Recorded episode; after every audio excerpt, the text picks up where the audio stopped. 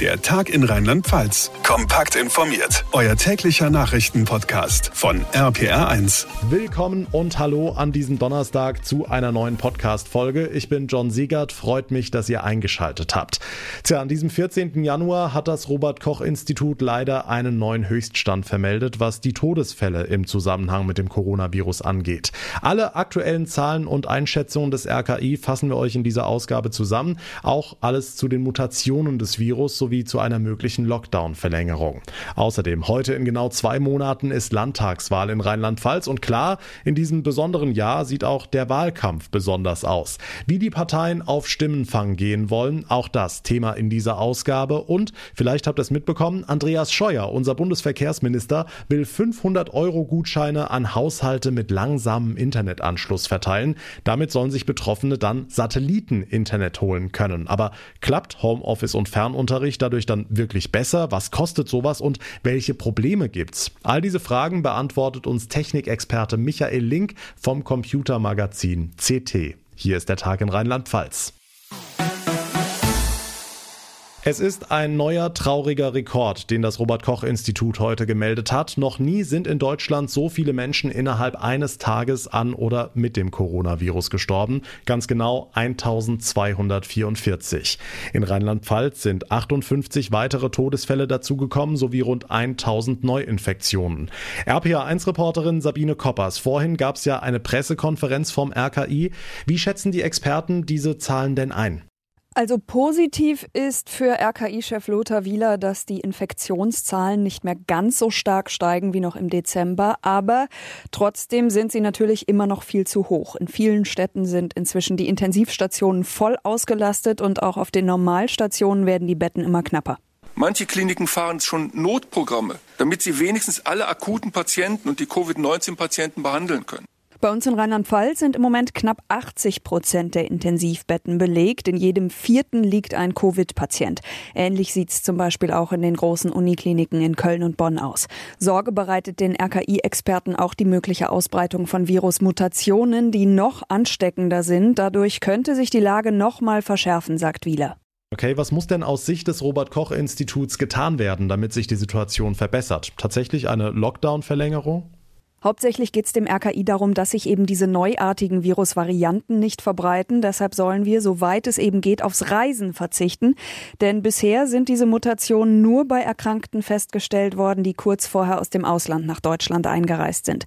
Ansonsten appellierte Lothar Wieler nochmal ganz eindringlich, die Kontakte so weit wie möglich zu reduzieren. Bitte bleiben Sie zu Hause, wenn immer möglich. Arbeiten Sie von zu Hause, wann immer das möglich ist. Gerade beim Thema Homeoffice sieht Wieler außerdem noch deutlich Luft nach oben. Auf eine Verlängerung des Lockdowns ist er dagegen nicht explizit eingegangen, man könne aber nichts ausschließen, sagte er. Deutlicher wurde da heute unter anderem Baden-Württembergs Ministerpräsident Kretschmann. Er werde sich für weitere und schärfere Maßnahmen einsetzen. Alle müssten davon ausgehen, dass der Lockdown verlängert werden müsse, sagte der grünen Politiker. Der Überblick von Sabine Koppers. Vielen Dank. Exakt heute vor drei Wochen war Heiligabend. Heute vor zwei Wochen war Silvester. Und es gab ja die große Sorge, dass die Feiertage die Corona-Zahlen in die Höhe treiben. RPA1-Infochef Jens Baumgart. Wann können wir denn da mal einen Haken dahinter machen? Also ich denke, das können wir jetzt tatsächlich tun, zumindest was die direkten Infektionen an Weihnachten oder Silvester angeht. Ähm, die Inkubationszeit bei Corona beträgt ja im Schnitt etwa fünf, sechs Tage. Das ist die Zeit, die vergeht zwischen Ansteckung und den ersten Symptomen. Dann geht man zum Arzt, dann kommt irgendwann das PCR-Ergebnis. Also das kann dann alles in allem schon mal gut 14 Tage dauern, bis das in irgendwelchen Statistiken auftaucht. Ähm, dazu kommt natürlich, dass äh, zwischen den Jahren auch nicht alle direkt zum Arzt gegangen sind. Es gab da sicher auch eine hohe Dunkelziffer. Die Frage ist, was genau haben Weihnachten und Silvester angerichtet in Sachen Infektionen? Hm, es wird sich leider nie genau klären lassen, weil eben die Daten so ungenau sind. Aber ich würde schon sagen, Haken dahinter. Ab jetzt sind die Zahlen eben wieder zuverlässiger und jetzt können wir auch wieder besser vergleichen. Okay, anderes Thema, Jens. Ab heute wird es ja spannend, was die genaue Herkunft dieses Coronavirus angeht. Da gibt es ja immer noch große Fragezeichen. Hm, ein internationales Forscherteam der WHO ist in China eingetroffen, in Wuhan, und soll nun heute damit beginnen, die Ursprünge dieses Virus genauer unter die Lupe zu nehmen. Eigentlich war geplant, dass es äh, schon letzte Woche losgeht, aber es gab da Verzögerungen, weil irgendwelche Genehmigungen nicht vorgelegen haben. Jetzt gibt es also grünes Licht. Als Ursprung gilt ja ein Tiermarkt, aber es gibt ja auch ganz wilde Theorien, dass äh, vielleicht doch ein benachbartes Labor eine Rolle spielt. All das soll jetzt geklärt werden, wobei ich mich ehrlich gesagt frage, ob man nach mehr als einem einem Jahr das alles überhaupt noch so genau klären kann. Die Infos von Jens Baumgart. Vielen Dank. Kommen wir zu einem ganz anderen Thema. In rammelvollen Bierzelten ein paar schöne Breitseiten auf den politischen Gegner, das Parteivolk johlt begeistert und spätestens nach dem dritten Shoppen ist klar, wir gewinnen. Das war der klassische Wahlkampf. In diesem Superwahljahr 2021 dagegen ist klar, wegen Corona wird es so nicht laufen. Kontakte, Nähe, applaudierendes Publikum, alles tabu. Rheinland-Pfalz hat noch genau zwei Monate bis zur Landtagswahl und gleich vier Parteien starten heute ihre Kampagnen. RPA1-Reporter Olaf Holzbach, was genau wird anders als sonst? Also anders werden sicher die Methoden. Statt Großveranstaltungen und Haustürwahlkampf entdecken die Parteien den Online-Frühshoppen und richten sich Digitalstudios ein. Oder Plakate. Sonst eher so das, was man halt immer macht. Jetzt die Chance gerade für die unbekannteren Kandidaten, wenn auch nicht die einzige. Es wird auch das eine oder andere draußen geben. Ich sage immer, in dem Winter brauchen wir alle noch eine dickere Winterjacke. Aber ich bin sehr zuversichtlich, dass wir für die Politik der Freien Demokraten auch gut werben können. Daniela Schmidt, Wirtschaftsstaatssekretärin und Spitzenfrau der FDP. Mit sechs Prozent der Stimmen könnte sie nach der jüngsten Umfrage rechnen. 28 die SPD, 15 die Grünen. Reicht für eine eine neue Ampel.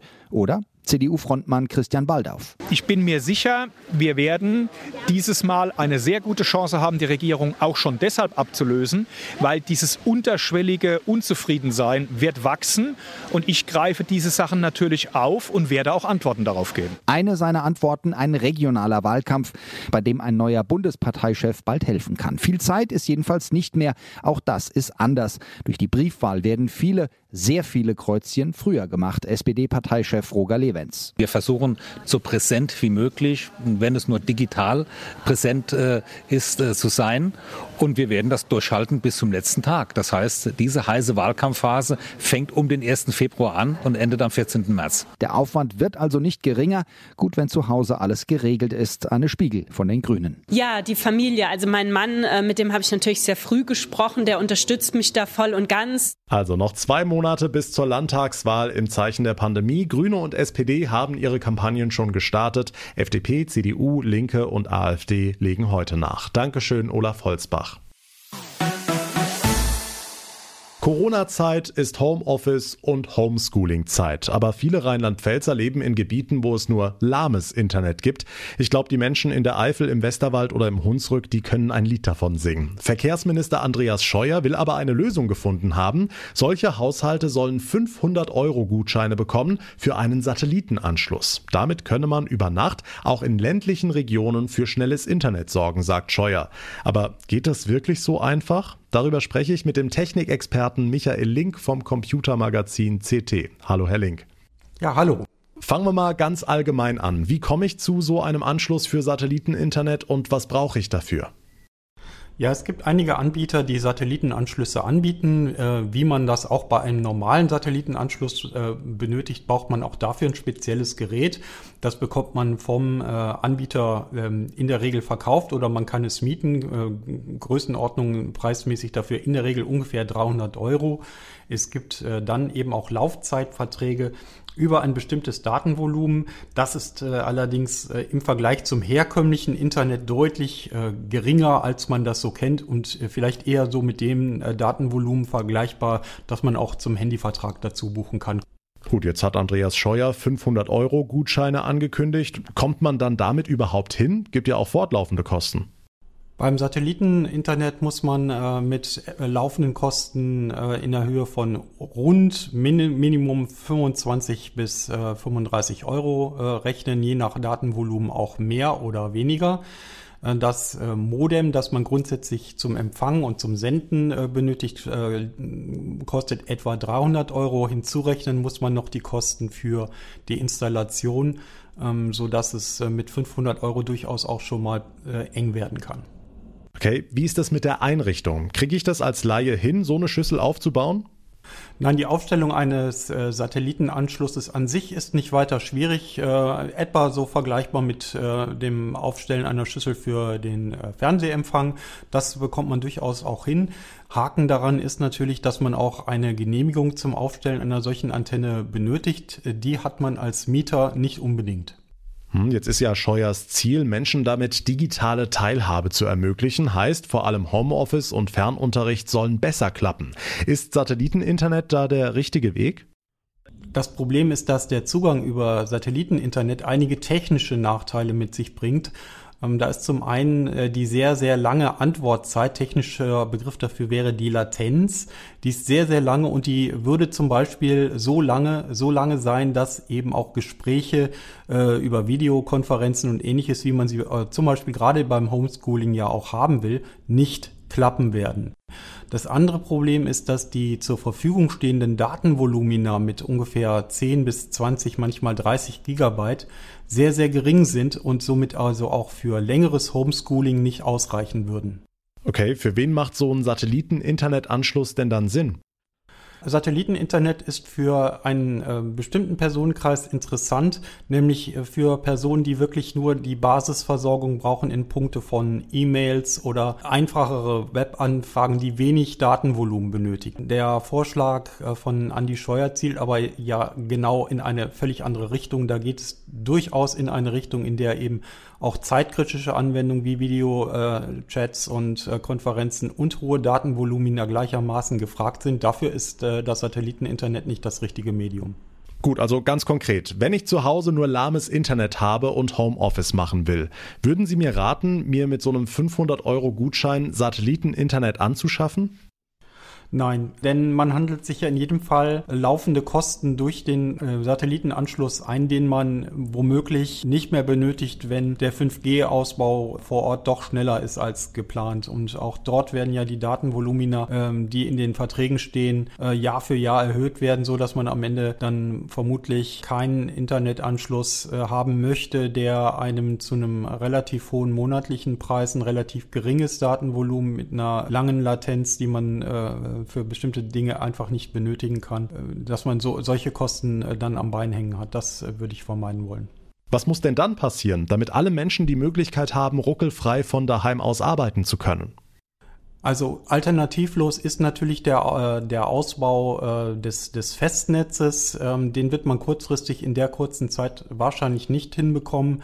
Sehr weit fortgeschritten ist allerdings der äh, Ausbau mit 5G äh, Funk, also Mobilfunkmasten. Hier werden dann eher die Mobilfunkanbieter äh, gefragt, hier auch äh, kurzfristig äh, für eine starke Erhöhung des Datenvolumens äh, zu sorgen, so dass eben dann auch solche bildlastigen ähm, Anwendungsfällen wie eben Videokonferenzen beim Homeschooling und so, äh, dass die dann auch möglich sind. Sagt Michael Link vom Computermagazin CT. Vielen Dank für Ihre Einschätzung. Und wir bleiben zu Hause in den eigenen vier Wänden bei der Familie. Wunderschön, wenn alle zu Hause sind. Familie kann aber ganz ehrlich auch stressig sein. Erst recht in Corona-Zeiten, wenn es zum Beispiel Sorgen gibt um Oma oder Opa oder weil das Geld knapper wird durch Kurzarbeit. Dazu kommen, wie gesagt, Homeschooling und Homeoffice. Esther Tönnes ist Psychologin und Sozialpädagogin und sie leitet die Erziehungsehe, Familien- und Lebensberatungsstelle des Bistums Trier in Kochen. Frau Tönnes, Kinder bekommen ja mit, wenn die Eltern in der aktuellen Situation gestresst sind. Wie verarbeiten Sie das? Manche möchten ihre Eltern entlasten, indem sie sich ihren eigenen Bedürfnissen zurücknehmen. Die fordern dann weniger Aufmerksamkeit oder sind sehr angepasst in ihrem Verhalten. Und manchmal ist die Belastung und der Stress der Eltern äh, so, dass Kinder dadurch äh, Schuldgefühle entwickeln und sich ganz zurücknehmen mit ihren eigenen Bedürfnissen. Manche drehen aber auch besonders dann auf, weil sie einfach überfordert sind mit der Situation und zeigen dann aggressives oder unangemessenes Verhalten. Okay, der Stress der Eltern färbt also ab auf die Kinder. Was hilft den Eltern denn dabei, selbst mit ihrem Stress möglichst gut umzugehen? Im Alltag bekommt man nicht immer die eigenen Gefühle mit. Man glaubt, funktionieren zu müssen und unterdrückt möglicherweise auch eigene Ängste und Sorgen. Deshalb ist es wichtig, als Elternteil eigene Stresssituationen und auch die eigenen Stressanzeichen gut wahrzunehmen und sich Zeit zu nehmen, diese zu sortieren Vielleicht im Hinblick auch darauf, was aktuell nicht änderbar ist und was gebraucht wird, um das auszuhalten. Und zum anderen aber auch äh, zu schauen, wo kann gegengesteuert werden, in der Form, dass Stressfaktoren minimiert werden können. Hm, Stressfaktoren minimieren wäre eine gute Idee. Trotzdem wird es immer wieder Stressphasen geben im Familienleben mit und ohne Corona. Was können Eltern dann tun, damit die Kinder damit möglichst gut klarkommen? Stress oder Anspannung, Sorgen sollten generell nicht in allen Einzelheiten mit den Kindern besprochen werden. Aber trotzdem möchte ich darauf hinweisen, dass es wichtig ist, dem Kind mitzuteilen, dass eine Belastung aktuell besteht kindgerecht natürlich und altersangemessen und dann auch die Folgen dessen beschreibt, dass Mama und Papa vielleicht gerade manchmal ungeduldiger sind und vielleicht auch weniger Zeit haben zu spielen. Es ist aber auch wichtig zu sagen, dass das Kind äh, nichts mit damit zu tun hat und äh, dass es nicht dafür verantwortlich ist, dafür zu sorgen, dass die Eltern entlastet werden. Hm, unter Stress kann es ja auch schwierig werden, die Erziehung so zu gestalten, wie man sich das eigentlich vorgenommen hat als gute Eltern, sage ich mal. Was dann? Wie damit umgehen?